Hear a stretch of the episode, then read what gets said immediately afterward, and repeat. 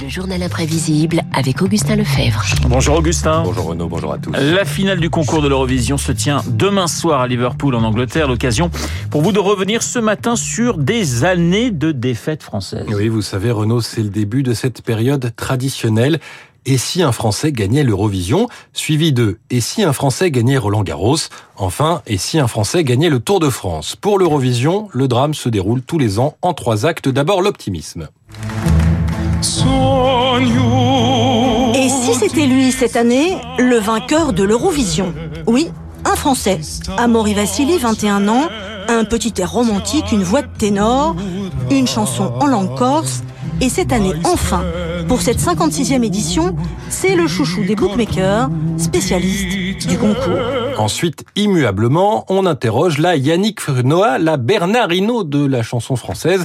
Marie-Myriam, dont je vous épargne l'enfant et l'oiseau qu'on a entendu au moins 46 fois depuis 1977. Cette fois-ci, c'est la bonne Franchement, j'aimerais bien. Puis je pense que là, il est temps. C'est vraiment la bonne date. N'est-ce pas, Maury Enfin, le dénouement inévitable.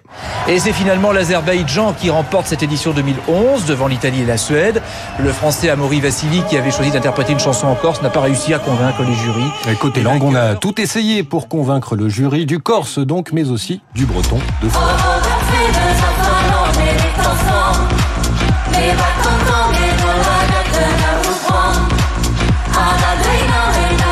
Ça, c'était l'année dernière. Ça, en c'est du breton, ça. 1992, Oui, Ouais. c'était du breton. non, non, mais- En 1992, on a eu du créole Cali avec un K. A force chiclet, tellement qu'à prier, nous aider sans lumière, qui a guidé au monter, la rivière d'amour. En espagnol, on dit caramba, encore raté. Pour mettre fin à des années de lose, quoi de mieux que l'anglais? Sébastien Tellier veut chanter dans la langue de Shakespeare, polémique nationale, il rajoute deux lignes in French à la fin.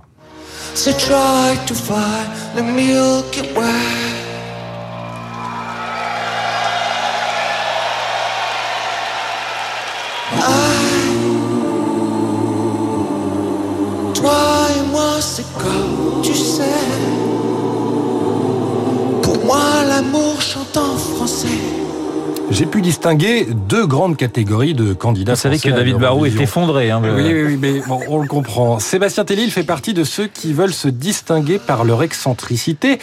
Ça s'accompagne parfois d'une tentative d'humour, ça va très très loin. Yeah, J'ai tout ce qu'on rêverait d'avoir, tout, c'est vrai, mais moi je voulais une moustache.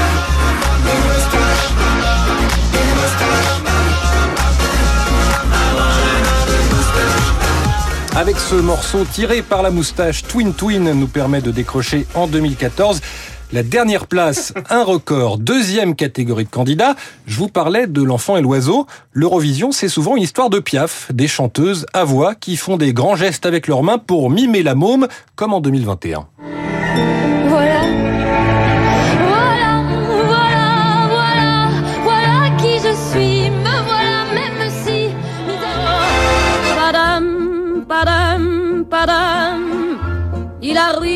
Un petit air de ressemblance. Barbara Pravi terminera à la deuxième place avec Voilà. La deuxième place, on l'a aussi obtenue en 91 avec Amina.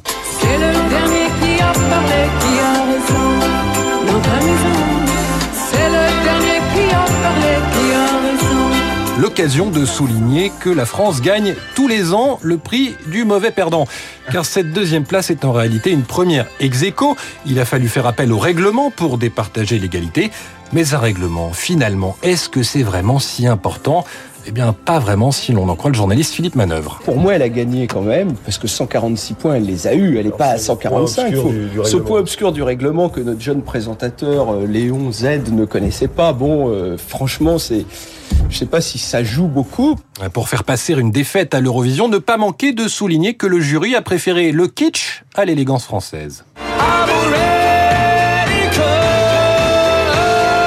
Un effet beau sourire forcé, muni d'un violon aux accents celtiques, c'est le début de la recette du succès à l'Eurovision. Mais Alexander Rybak, le Norvégien, avait ajouté trois gymnastes et deux vestales pour faire bonne mesure. Rien à voir avec la sobriété à la piaf de Patricia Cass. S'il fallait le faire, Ne pas hésiter finalement à remettre en cause le concours avec une certaine distance, une certaine ironie quand on perd, ce que je fais depuis presque cinq minutes. Les derniers seront les premiers. La Grande-Bretagne a confondu décollage et crash. Ses hôtesses se classent avant-dernière. Le Royaume-Uni, bastion de la pop, ex aequo avec la France. Il court, il court, les Fatal Picard, loin 249 points derrière le vainqueur. Mais il y a parfois des échecs qui ressemblent, dans certaines circonstances, à des victoires. Au-delà de la qualité des morceaux, on le sait, la France a peu d'alliés géopolitiques qui votent pour elle. Demain soir, c'est la Canadienne Lazara qui représentera notre pays, chanteuse qui n'a pas hésité par le passé à mélanger Piaf et les rappeurs de PNL. On se quitte avec un extrait du titre qu'elle chantera demain soir. Et cette question, est-ce que la France va une nouvelle fois échouer à l'Eurovision? Évidemment, toutes ces belles promesses que j'entends n'est que du vent, évidemment. Car après le beau temps vient la pluie. Je sais pas, on va prendre le pronostic. C'est vrai que avec ce que vous nous avez dit, on a plutôt euh, de fortes chances de perdre. Comme, euh. Moi j'ai assez envie de réécouter euh, la version bretonne qui m'a beaucoup plu. Bah écoutez, on l'écoutera la prochaine fois parce qu'on est un petit peu en retard, mon cher, Ah, euh, mon cher David. Mais en tout cas, vous êtes fait des copains, je pense, avec la variété française, Augustin. C'est Et très on est bien sur ce Radio matin. Classique, hein. On est sur Radio Classique, le journal imprévisible, signé Augustin Lefebvre, comme tous les vendredis maintenant. Euh, sur notre antenne, il est 7h55. David Barou qui a envie de réécouter du breton dans un instant. En tout cas, sa chronique, c'est dans une poignée de secondes.